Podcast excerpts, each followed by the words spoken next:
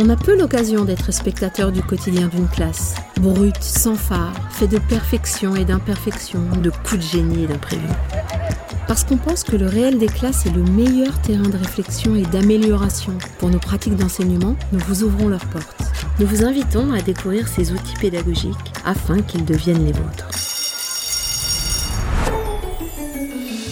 Bienvenue dans la saison 2 d'être prof, le podcast, une série audio dans laquelle enseignantes et enseignants vous partagent leurs pratiques du quotidien, de la maternelle au lycée. Épisode 14. Proposer une séance hebdomadaire de bilan en élémentaire. Proposer de faire un bilan de ce qui a été appris en classe permet aux élèves de passer de l'activité à l'objet d'apprentissage. Dans sa classe de CPCE1 à Saint-Ismier, Virginie nous donne à entendre la manière dont elle met en place cette pratique de bilan hebdomadaire. En invitant ses élèves à partager ce qu'ils pensent avoir appris durant la semaine, leurs ressentis, leurs difficultés, l'enseignante se met au plus près de ses élèves et assure ainsi un climat de classe bienveillant au service de l'apprentissage. Bien. Pour faire le bilan, de quoi on a besoin Bonjour Virginie. Bonjour Nathalie. Merci beaucoup de nous accueillir dans ta classe. Ah bah écoutez, euh, c'est à vos risques et périls. Hein. Comment tu nous présenterais en quelques mots cette pratique de bilan quotidien des apprentissages? J'ai juste une fois assisté à un stage sur les élèves en difficulté où on disait qu'en fait euh, la mémorisation il fallait euh, une journée, puis après le lendemain, puis après 48 heures, puis après une dizaine de jours ou je sais plus trop. Et puis je sais pas, au cours de lecture j'ai lu que des fois on pouvait faire des, euh, par exemple des petits cahiers d'apprentissage. C'était le carnet d'apprentissage où les élèves écrivent ce qu'ils ont appris. Du coup, je me suis mise à certaines périodes à faire un petit bilan sur les apprentissages. Qu'est-ce qu'on retient, qu'est-ce qu'on a appris, voir s'il y a des choses nouvelles, pas nouvelles, juste qu'on s'interroge un petit peu, enfin que les élèves s'interrogent un peu sur ce qu'ils ont appris. C'est quoi le bilan d'ailleurs? Milo, tu peux lui expliquer? En fait, c'est quelque chose que tu as appris dans la journée. Qu'est-ce que vous pouvez rajouter à ça? Ce que tu as appris dans la journée, Pauline? En fait, on fait une barre au milieu on met un plus et un moins. Oui. Et dans le moins, on marque ce qu'on a appris qui était difficile et dans le plus, ce qu'on a appris et qui était facile. Qu'est-ce qui cadre cette pratique euh, Le temps, l'espace, euh, le matériel, la préparation? Euh, le support déjà, on a je, prends un tout petit cahier que je plie en deux. Souvent c'est des cahiers même de maternelle, des choses qui traînent dont on ne se sert plus. Mais il y a une époque où je faisais aussi par période, je fabriquais des petits livres. Enfin, un support dédié, rien qu'à ça. Après, ça doit pas durer très longtemps, ça dure ouais, une dizaine de minutes à tout casser, hein, parce que après c'est trop long, après ils discutent tout ça, donc euh, même ça devrait être moins longtemps. Surtout là, euh, c'est un peu une début de pratique, donc euh, ils n'ont pas l'habitude, donc on discute un peu de ce qu'on a fait, tout ça avant. Qu'est-ce qu'on met en premier d'abord sur notre petit cahier on fait le cadre. On fait le cadre, d'accord. Et qu'est-ce qu'on met sur plus aussi? Plus et moins. D'accord. Et avant de mettre plus et moins, Salomé la date. On met la date pour se rappeler que c'est bien aujourd'hui, mardi 10 janvier. Mais euh, donc c'est un temps très limité et surtout on parle de ce qu'on a appris et il est un peu guidé parce que euh, moi je pose plutôt des questions sur ce qu'on a appris en maths et en français parce que quand on fait en fin de journée, euh, ils retiennent toujours que genre ce qu'on a fait en gym quoi ou ce qu'on a appris en chanson. Donc il faut revenir, donc il faut reposer des questions. Donc euh, il y a un petit peu toujours les mêmes questions. Qu'est-ce qu'on a appris ce matin en français? Qu'est-ce qu'on a appris ce matin en mathématiques? Soustraire et, et. Ah mais ça c'est pas assez. Pilotis, t'as appris pilotis. Moi, je veux que tu sois précis. Qu'est-ce qu'on a fait ce matin? Et soustraire, qu'est-ce qu'on a fait? Il faut être précis dans ce qu'on a appris, parce que pilotis, on le fait depuis le début de l'année. Tu leur proposes de réfléchir seul à l'écrit sur leur cahier? Comment font les CP non scripteurs? On dessine. On dessine des choses, on dessine des pictos. Et puis souvent, ils ont. En fait, comme on travaille sur euh, ce qu'ils ont fait, du coup, ils savent écrire pilotis, par exemple, leur, leur écrit. Parce qu'on écrit les devoirs, tout ça, donc euh, ils savent faire. Allez, une minute. Je fais le modèle au tableau pour ceux qui ne se rappellent pas. Et euh, pour ce qui est des outils, Euh, il y a aussi euh, ce qui sert, c'est l'emploi du temps de la journée et euh, les affichages qu'on fait dans la journée sur les apprentissages. Il y a un support pour eux où ils écrivent dessus, mais il faut vraiment avoir aussi des affichages dans la classe qui permettent de se rappeler ce qu'on a fait, et des emplois du temps, et aussi des contenus qui ont été faits dans la journée. Sinon, c'est trop compliqué pour eux. On a appris quoi? C'est même encore au tableau. La soustraction. Oui, et quoi Plus en détail, encore plus en détail. Soustraire. Oui, ça y est, elle a dit. Plus en détail. On n'a pas fait toutes les soustractions possibles. À calculer vite. On a appris à calculer vite, super. Qu'est-ce qui pourrait vous aider à trouver ce qu'on a fait ce matin? Le tableau? Le tableau. Qui a regardé le tableau pour faire son bilan? J'imagine qu'entre les premières fois et maintenant, euh, c'est plus la même chose. Qu'est-ce que tu nous donnerais à voir de ce chemin parcouru? Alors, bah, au début, je faisais même pas. Hein. Ouais, au début, d'abord, je leur disais bon, alors qu'est-ce qu'on a fait? Voilà, c'était ma phrase. Qu'est-ce qu'on a fait aujourd'hui ou qu'est-ce que vous avez fait aujourd'hui? Un peu comme les parents qui posent des questions à leur enfant. Donc, euh, bien sûr, ils me disaient la gym. Donc, euh, moi, je savais pas toujours quoi en faire. Et puis, on le faisait à l'oral et pas à l'écrit. Donc, du coup, ceux qui planaient, ils avaient toujours, ils faisaient jamais rien. Donc, euh, le fait d'ouvrir le cahier, c'est important parce qu'on marre la date et des fois, la date, il y en a qui font rien. Mais c'est pas grave. Au début, ils font rien. Et puis, pendant dix jours, ils font rien. Et puis, un jour, ils vont faire un truc. Et puis trois jours après, ils vont refaire un truc. Ce qui est important, c'est voir la progression. Et euh, après, au début, euh, oui, je me concentrais pas sur plus et moins. Là, je fais ce qui est facile, ce qui est euh, difficile. On faisait des listes de choses. Là, aujourd'hui, je mets ils écrivent ce qui est facile, ce qui est difficile. Et je trouvais ça pas mal aussi parce que justement après ça me permet de faire des différenciations. Évidemment, c'est toujours facile. Ben, à un certain moment, ils l'ont dit, ah oui, on s'ennuie, c'est trop facile, tout ça. Donc du coup, ça permet de dire, bah ok, bah, alors si c'est trop facile, ça veut dire que moi, je fais pas mon job et il faut que je donne plus difficile. En fait, dans toutes les pages, j'ai jamais quelque chose qui était difficile. C'est vrai? Oui. Alors, ça voudrait dire quoi? Je sais pas. Si on n'a jamais de difficile, ça veut dire quoi? Milo bah, Qu'on est fort un peu? Ça veut dire qu'on est fort. Ça veut dire que vous êtes fort ou alors que moi je vous donne des trucs vraiment trop faciles et que vous vous ennuyez. Le bilan il sert un peu à ça. À savoir, est-ce que dans la classe j'apprends? Oui, non. Si c'est toujours trop facile, je vous donne des choses plus dures. Ça permet juste de travailler la mémoire aussi. Et puis pour eux, de, de se remettre en boucle sur Ah ouais, J'essaye de me rappeler.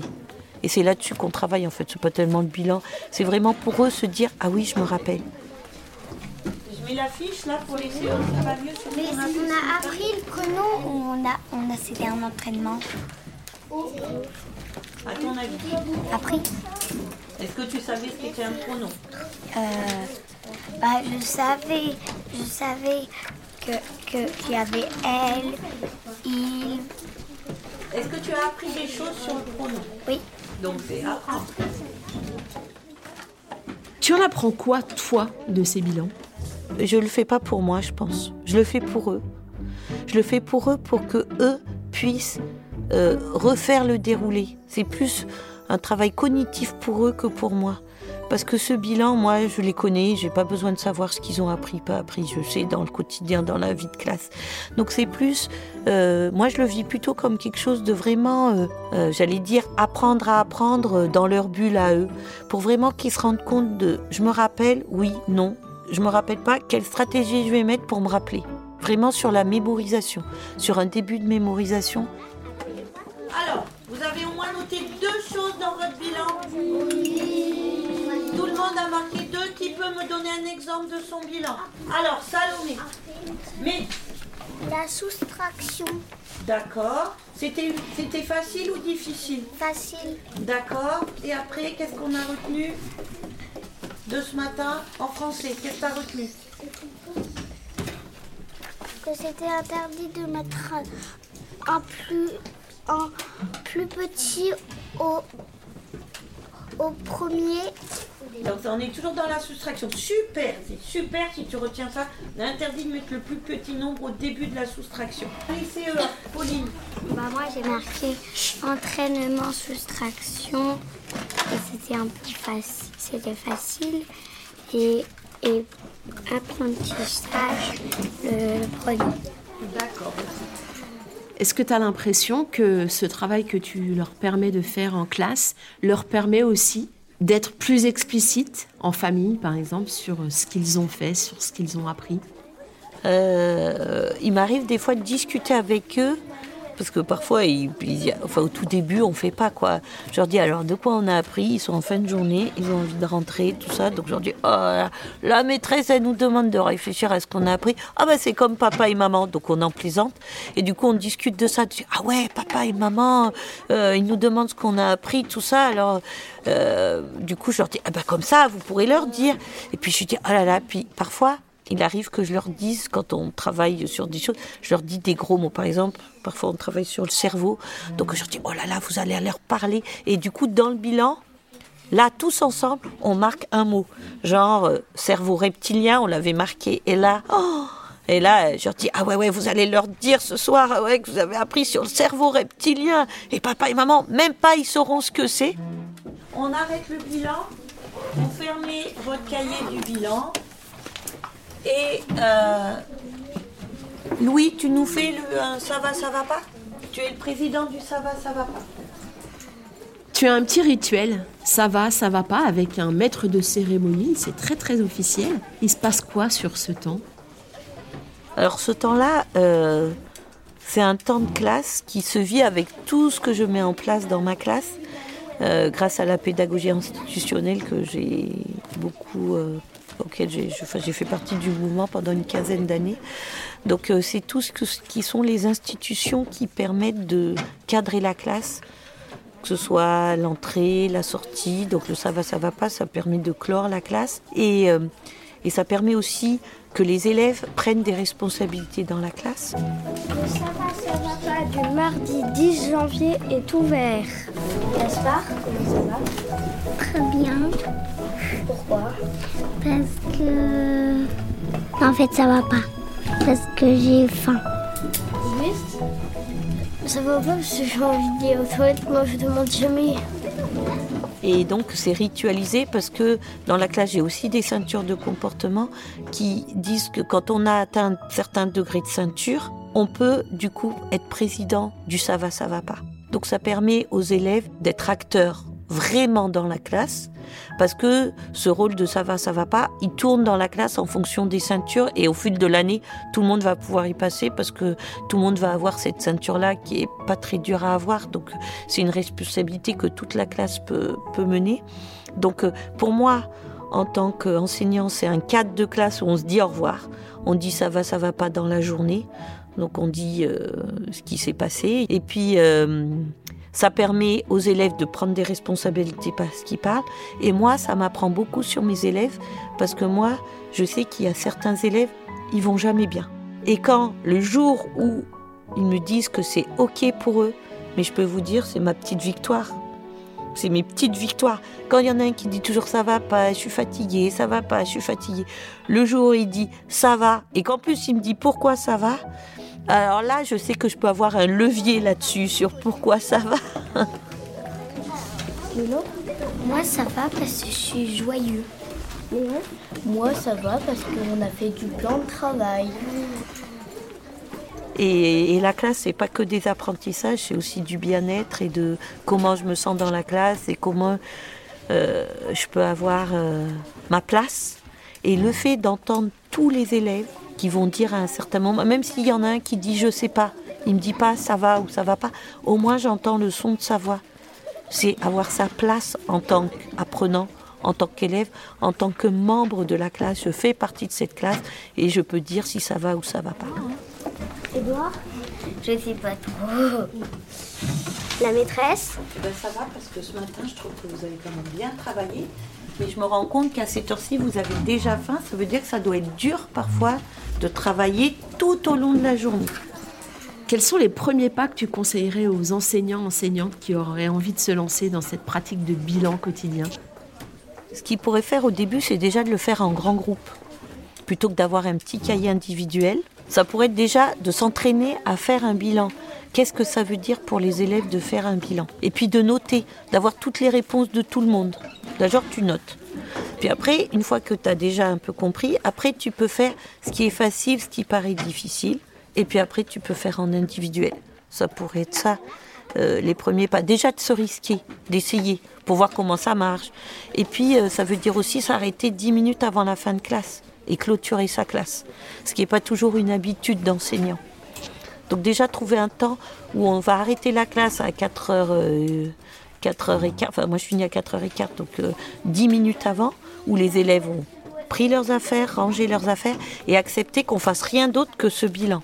C'est-à-dire, on va pas interférer sur autre chose. On va faire le bilan et que ça va être une part vraiment à part qui va clôturer la classe. Je crois que déjà, il faut avoir ce réflexe-là pour l'enseignant presque plus que pour les enfants.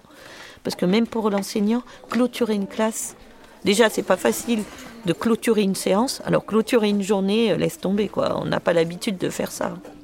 Et pour terminer, euh, est-ce que tu aurais un conseil de sensei, de vieille sage pour les collègues qui nous écoutent? Déjà pour les élèves, reconnaître que parfois ils ont des journées difficiles, qu'ils sont fatigués, et reconnaître que leur temps de travail, effectivement, ça fatigue.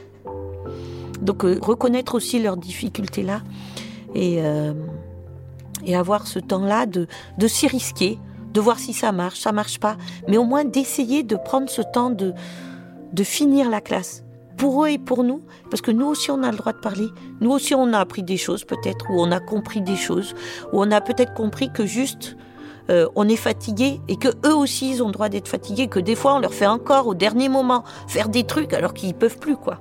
Je trouve que on gagne en qualité de travail de faire ce temps-là de pause. On pose tout et on se dit qu'est-ce qu'on a appris, qu'est-ce que et comme ça on clôt quelque chose, on finit quelque chose et on peut passer à autre chose pour eux, pour nous. Merci beaucoup Virginie. Merci à vous. Donc ce que je vous propose, comme vous avez vraiment bien travaillé, là, vous avez un quart d'heure. Un quart d'heure de temps libre, temps calme. C'était le 14e épisode de la saison 2 d'être prof, le podcast. Une série audio animée par Nathalie Dreyfus, enregistrée par Yanis Decouteau, réalisée et mixée par Benjamin Massé et produite par l'Acme Productions. Si vous avez envie d'approfondir le sujet, retrouvez plus de ressources sur êtreprof.fr.